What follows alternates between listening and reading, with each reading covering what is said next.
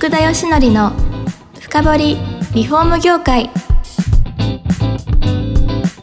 この番組はリフォーム事業のためのネットワーク戦力住宅会社のブランディングを支援するルームクリップ公認家づくりパートナー住宅事業経営者の初めてを支援するランリグの提供でお送りします皆さんこんにちは。さあ今週も始まりました。福田義則の深掘りリフォーム業界。第130回目パーソナリティの福田義則です。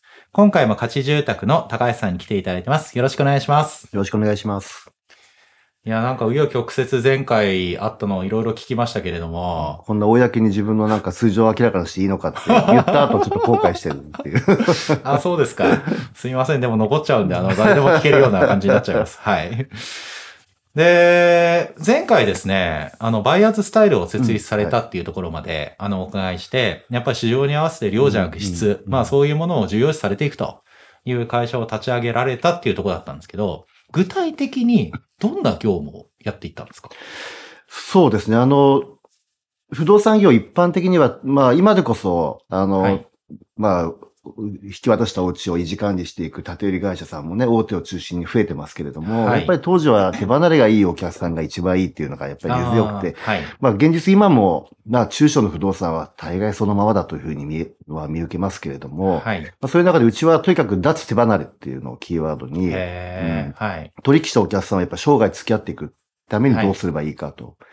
例えば、あの、縦売りとか作りますとね、まあ、とりあえず10年保証とかいうことで関わりはつ、まあ、作れるじゃないですか。はい。はい。でも当時やっぱスタート段階で我々も対対する縦売りとか分譲ができないので、やっぱ仲介からスタートすると、仲介はもう手数料終わった後は、あとはもう住宅の面倒見るのは縦売り、新築出すともうメーカーさんになってしまって、仲介のお客さんはストックされないんですよ。うんまあ本当年賀状でお元気ですかぐらいのやりとりしかできない。まあそうなりますよね。はい。それでは我々資産にならないので、で、まあ中古はとりあえずこれからどんどんどんどん蓄積されていけばリフォームとかっていうことも出ますし、はい。まあそういったことで我々仲介会社がお客さんと離れないためにはどうしたらいいんだろうということを考えていく中で、はい。あの住宅履歴情報の蓄積っていうキーワードを最初ピンときて、なるほど。で、はいあ、の、お客さんのその、まあ、立てた、その設計情報、設計と処理から、あとその後のメンテナンス情報なものはいをきちっとこう、まだ取っとくっていう。はい、はい、はい。で、まあ当時は、あの、今、ハウスメーカーはね、ほんと3年点検とか来ますけれども、はい建て売り会社は定期点検も来ませんでしたので、当時は。はいで、我々が定期点検しようと。なるほど。で、お客さんの家に行って、課題があればそれピックアップして、分譲業者にはい出して直させる。で、まあそういった関係構築していこう。で、それを蓄積していこうというこあとで。ーそうなんですね。いや、でも失礼な話。もともとずーっと不動産業付けだったわけじゃないですか。うん。えあの、そうなってくると、そういう発想になりにくいのかなって、うん私も不動産会社結構取材は行ったこともあるんで、思うんですけど、あの、高橋さんよくそういう事業にされましたね。えうん、まあ、なんかヒントがいくつかあったんですけど、例えばあの、はい独立する直前には、あの、牛肉の偽装とかがあっはいて、あの、昔トレーサビリティィみたいな話が結構キーワード出たじゃないですか。はい。で、産地がどこなんだって今でこそ当たり前になってますけどね、食いた食べ物は。はい。誰が、どういう人が作ったんだっていう、その生産者の顔が、こう、ちゃんと公開されていくみたいな。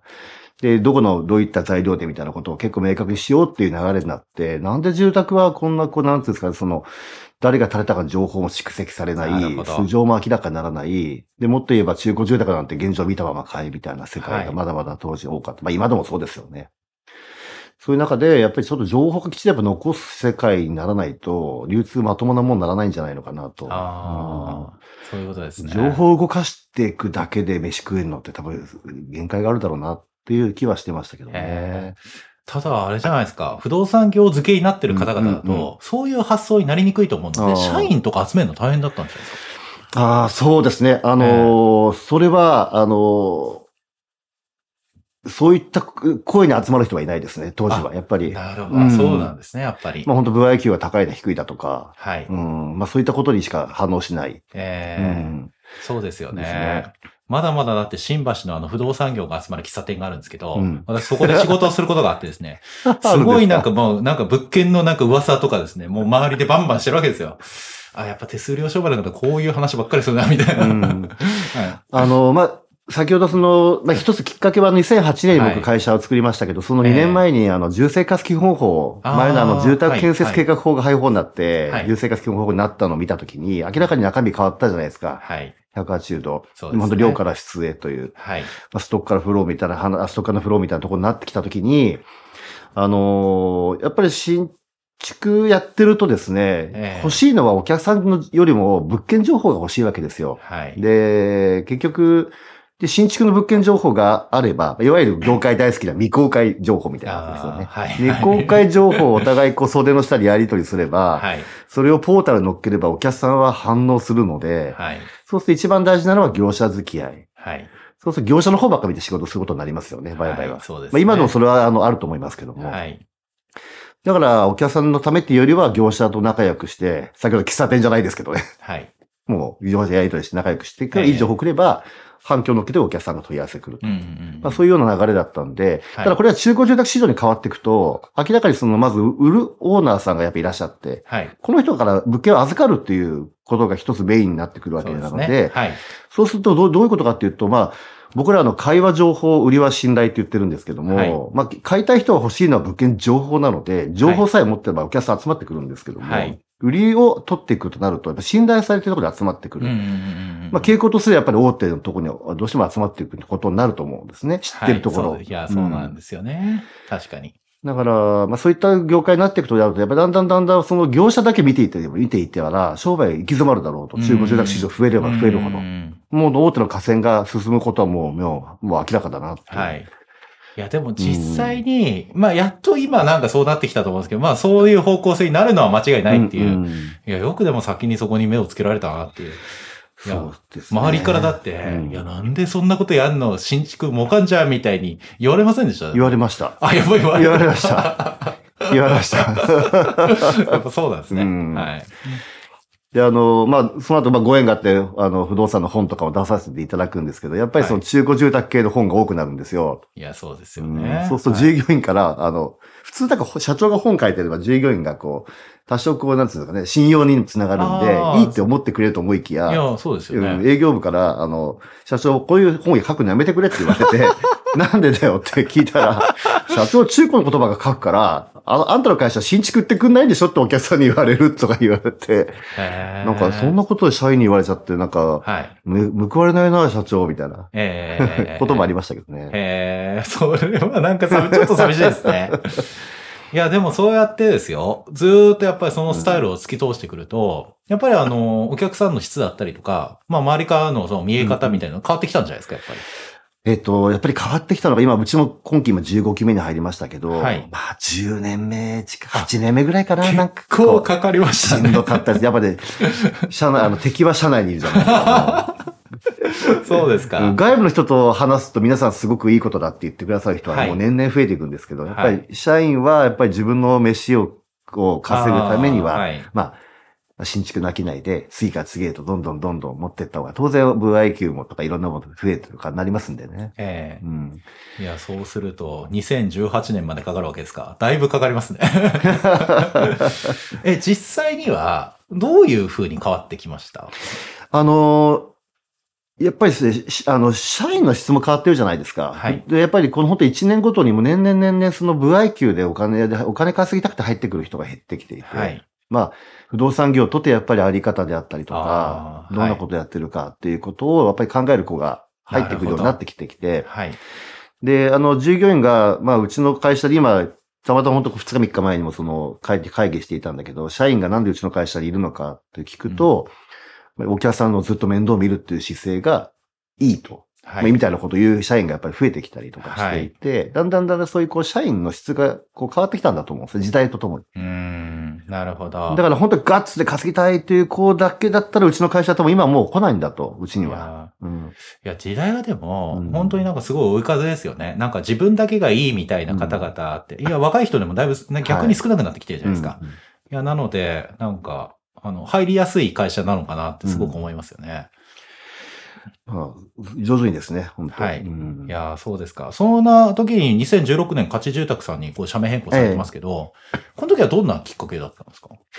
あの、バイヤーズスタイルってのは、もともとあの、バイヤーズエージェントって言われる、その、飼い主さん側のエージェントみたいな立て付けでスタートしたんですね。はいで、まあ、あの、ご存知の方も多いかと思うんですけど、アメリカなんか行くと、飼い主側の不動産会社と、売り主側の不動産会社は必ず別会社。はい。で、日本みたいにこう、間に一社が、こう、両手で、こう、お客さんを、こう、一社がやるようなものって、欧米では基本ないですはい。ね。はい。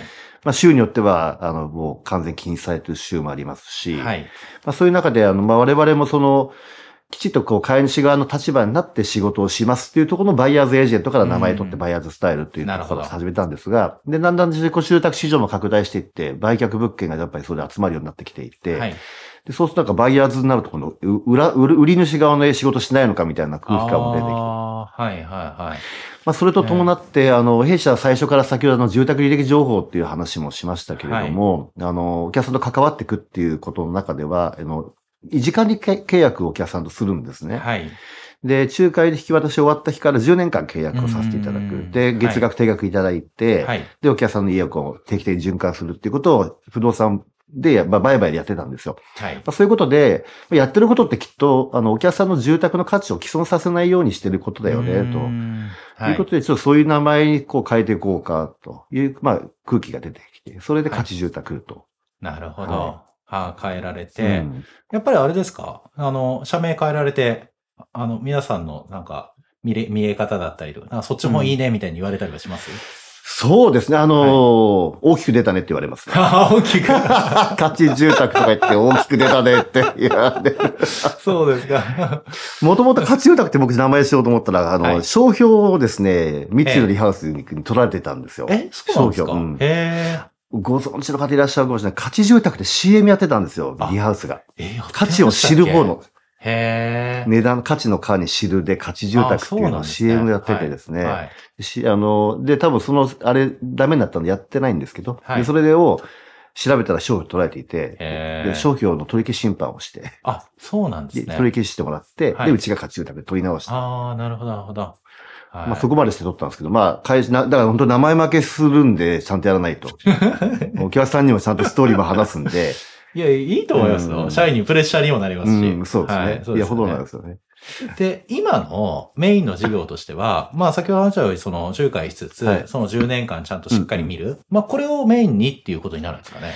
そうですね。あと、まあ、はいあの、えっと、中古住宅流通がこれだけ増えてきましたし、まあ、はい弊社はもともとそういう、こう、中古住宅の商いとか、はいあの、インスペクションはもう必須で取引をずっとやってきましたので、あの、まあ、中古住宅流通が増えてきてて、リフォームっていう、もうセットっていうのはもうかなり前から出てきていまして、まあ、弊社も建設業を取って今リフォームに参入していて、はい。今はですから、立て付けは両方でしょうかね。う。うんん。なるほど。新地仲介とリフォームはい。ですかね。多いの、メインはですね。いや、そうですよね。まあ、最近で言うとやっぱりかなり新築住宅価格上がって、うん中古へのニーズってやっぱり少し高まったじゃないですか。はい。まあ、そこなんかもすごくなんか追い風になってんじゃないかなとは思いますよね。うんそうですねはい。じゃあ、中古を買ってリフォームするみたいな方々が、やっぱり御社にも結構こう、訪れてっていうことですよね。はい。